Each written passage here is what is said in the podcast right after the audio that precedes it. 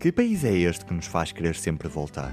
Onde o tempo se mede ao ritmo das estações e a viagem é um prazer que se bebe de uma só vez. Descobrir Portugal é fácil. Mãos no volante, ouvidos no rádio. Vida de estrada.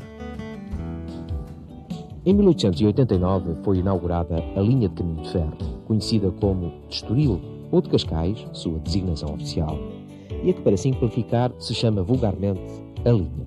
É então que a vila entra definitivamente no mapa, colocando-se a escassa meia hora de distância da capital. Contudo, de bom e de mau significou este encurtar das distâncias. Em fevereiro de 1996, uma equipa de reportagem da RTP apanhou o comboio rumo ao fim da linha de Cascais. À chegada à vila, deparou-se com um local em prosperidade económica, resultado da forte expansão do setor do turismo.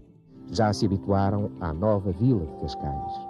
Nova de muitos hotéis e restaurantes, esplanadas e o mais que há, e se explica com a palavra turismo. Em cada ano que passa, os estabelecimentos hoteleiros de Cascais registram nunca menos de um milhão de dormidas. Hoje, Cascais e a linha é mais do que o turismo. São as pessoas, os jovens que ali se fixaram, a história e a cultura, o surf e a ciência. E é esta linha virada para o futuro que vamos descobrir na viagem de hoje. Nos anos 30, um novo caminho se abria à Vila da Moda, com a construção da Avenida Marginal, que ainda há poucos anos era considerada uma das estradas mais perigosas do mundo. Estrada Nacional 6 A Estrada da Linha Cascais é provavelmente a vila mais cosmopolita do país. Nasceu virada para o mar e para os pescadores, cresceu voltada para o turismo e hoje afirma-se como sendo uma vila para todos. Partimos à descoberta desta região, que em tempos foi um paraíso para os peões da Segunda Grande Guerra, numa história que ainda hoje está marcada nas gentes e na memória coletiva de Cascais e do Estoril. Durante a Segunda Guerra Mundial, a Costa do Sol e, em particular, o Estoril, viveu um momento de pujança, contraditoriamente ao que se passava no resto da Europa. Aliás, no momento em que a Europa estava a ferro e fogo, com populações a percorrerem centenas de quilómetros para fugir das bombas, Portugal tinha inaugurado, isolada e orgulhosamente, a exposição do mundo português, em Belém, na altura, arredores de Lisboa. Devido à neutralidade de Portugal no conflito, algumas famílias reais exilaram-se no Estoril, tornando-se esta zona de linha de Cascais conhecida como a Costa dos Reis.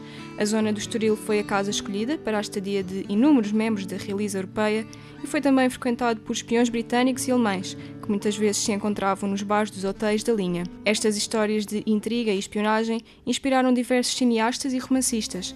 O filme de James Bond, de 1969, Ao Serviço de Sua Majestade, foi rodado parcialmente em Portugal. Acabou por ser estreado em Portugal depois de 1974, visto que o regime não autorizou a sua exibição antes. What we want is location fix on 007. Depois de conhecer a história da vila, quis saber como é que Cascais se conseguiu renovar e integrar os jovens na vida do Conselho. Acabei por marcar uma entrevista com Catarina Marques Vieira, a vereadora da Juventude da Autarquia de Cascais. Cerca de 75% da população de Cascais é jovem, pelo menos até aos 75 anos. Assume um, papel preponderante aqui no Conselho em si. Nós fizemos, nós temos um plano para que os jovens se, se se habitem mais aqui em Cascais. Isto porque nós notamos que a partir dos, da idade de faculdade, quando começam a entrar na faculdade em Lisboa, uh, eles começam a fugir-nos um bocadinho ao alcance aqui de Cascais. Então a ideia é, é, criar também mais perspectivas de emprego e habitação jovem aqui no Conselho. Essas são as nossas bandeiras, pelo menos ao abrigo da Capital Europeia da Juventude, que nós queremos fixar aqui em Cascais os jovens quer pela criação de condições para habitação, quer para condições de emprego. Em 2012, Braga foi a primeira cidade portuguesa a ser escolhida como capital europeia da juventude. Agora é Cascais que apresenta a sua candidatura. Na fase final, a vila portuguesa concorre com outras quatro cidades europeias finalistas. O resultado será divulgado em novembro deste ano em Cluj-Napoca, na Roménia. E surge a pergunta: o que é que distingue Cascais das demais cidades no que toca a políticas de juventude? O que é que, a nível da Capital Europeia da Juventude, que nos consideram um, emblemáticos e, pioneiros é no âmbito dos programas de voluntariado jovem. Nós temos quatro programas de voluntariado jovem, uh, envolvem mais de 1.500 voluntários durante o verão, de junho a setembro, em que temos os jovens a trabalhar em prol da comunidade, em projetos desde o Natura Observa, em que estão a limpar a, o Parque Natural, a, o Maré Viva, em que estão nas praias a dar informações sobre sobre, sobre as praias, a limpar as praias. O Cultura Social fazem um projeto muito mais íntimo da sociedade em si, porque fazem ação social junto de pessoas mais velhas ou pessoas mais novas, ou então locals que estão a trabalhar na área do turismo. São jovens mais velhos que têm saber, ter conhecimento de línguas e estão a dar. Hum, uh, informações turísticas de museus, locais a visitar em Cascais, que muitas vezes é o primeiro emprego deles.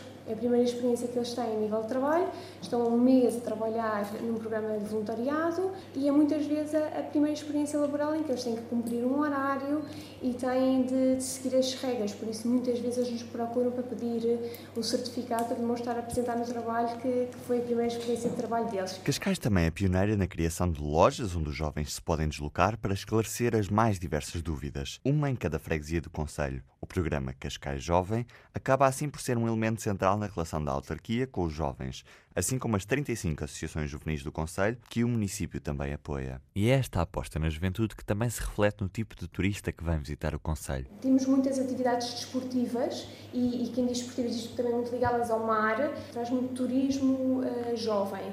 E isso nota-se, sim, claramente. Quando são provas ligadas a motas, muitos jovens espanhóis que vêm a Portugal. O surf, então, é também uma marca muito grande para nós. E é para a praia que vamos, apanhar umas ondas com o João, fundador da Portugal Surf Academia, a mais antiga escola de Carcavelos ainda em atividade.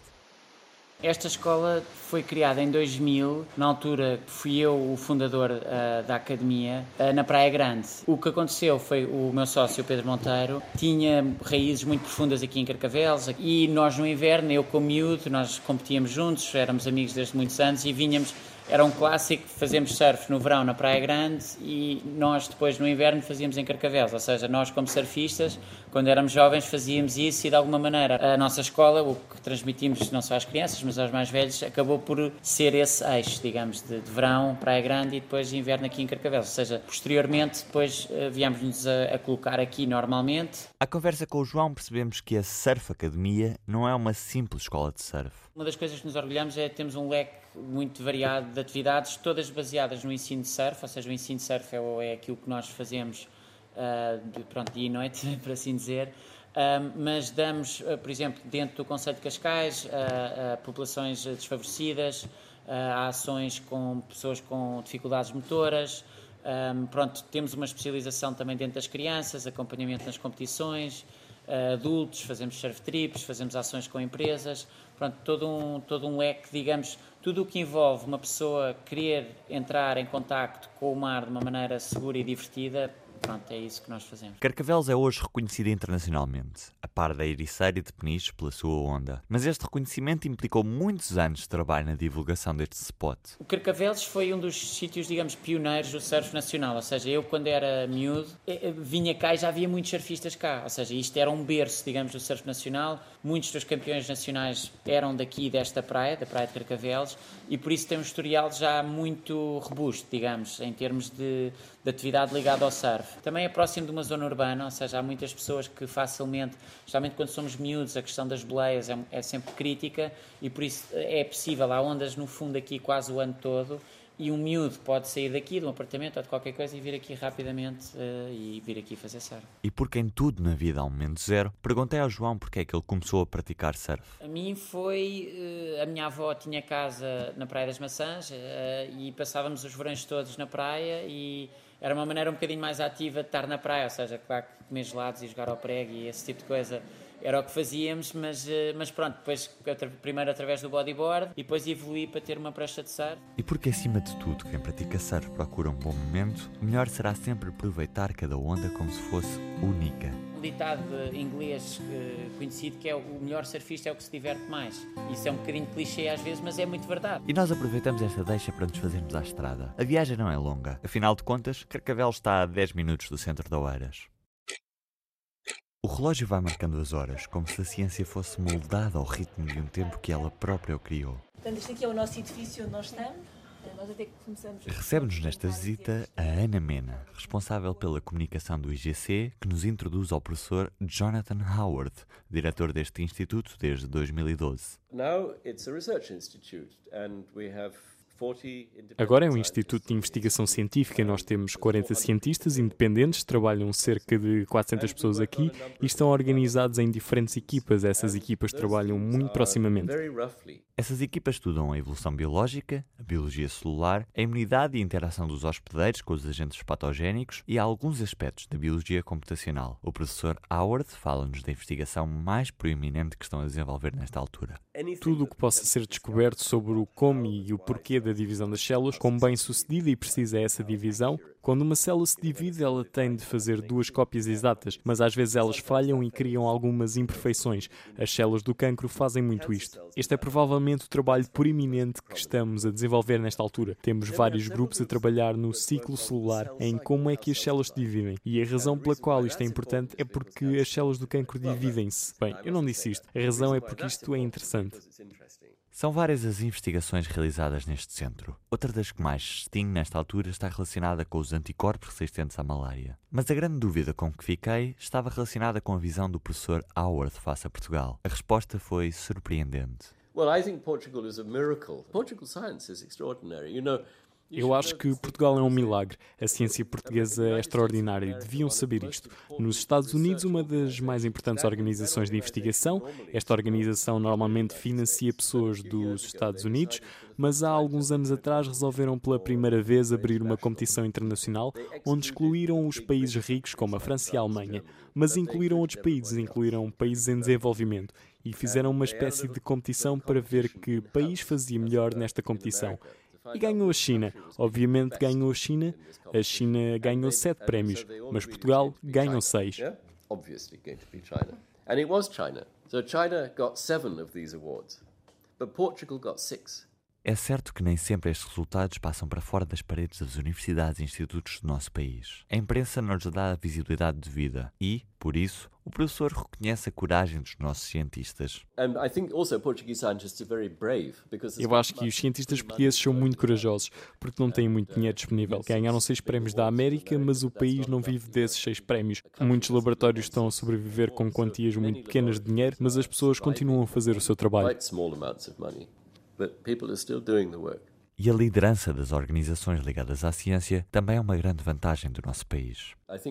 Eu acho que Portugal tem muita sorte numa visão política na maneira de como a ciência é organizada, porque a maior organização que financia a ciência em Portugal, a FCT, é liderada por um cientista, um verdadeiro cientista.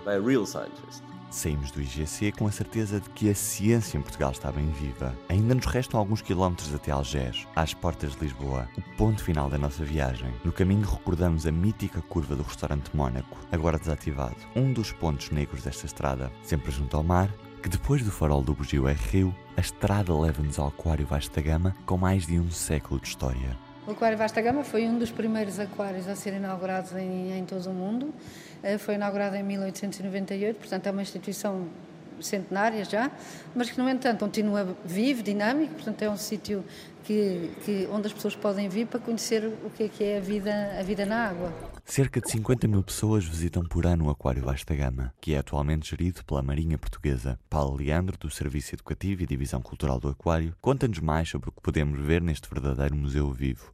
Inclui um museu que dá destaque à coleção oceanográfica do Rei Dom Carlos. O Rei Dom Carlos, para quem não sabe, foi um pioneiro a nível mundial da, na oceanografia e, portanto, reuniu uma grande coleção oceanográfica. E no museu podemos também, além desta coleção oceanográfica do Rei, podemos encontrar, por exemplo, animais de grande porte, tubarões de grande porte, que não se podem manter vivos no aquário. Portanto, depois temos a parte da, da exposição viva, que inclui espécies de todos os, de, água doce e de água salgada, de, de regiões tropicais, de regiões temperadas, enfim. Mas uh, o destaque também da exposição viva é para a costa portuguesa. E é no meio das muitas espécies que habitam neste aquário que a nossa viagem chega ao fim. Foram quilómetros e quilómetros percorridos, dezenas de pessoas entrevistadas. Procurámos fazer um retrato social de um país que está à porta de todos nós e que nem sempre conhecemos. É certo que ficaram muitas estradas por fazer, mas a semente fica lançada para que, com as mãos no volante e ouvido na rádio que liga Portugal, cada um de nós descubra um país que tem tanto para nos contar com certeza de que enquanto houver estrada para andar, a gente vai continuar. Enquanto houver ventos e mar, a gente não vai parar. Enquanto houver ventos e mar. Vida de Estrada é um programa de Ruben Martins, produzido no âmbito da Academia RTP, com coordenação do episódio de Inês Ameixa, colaboração de Pedro Mateus e direção de dobragens de Ricardo Ramos.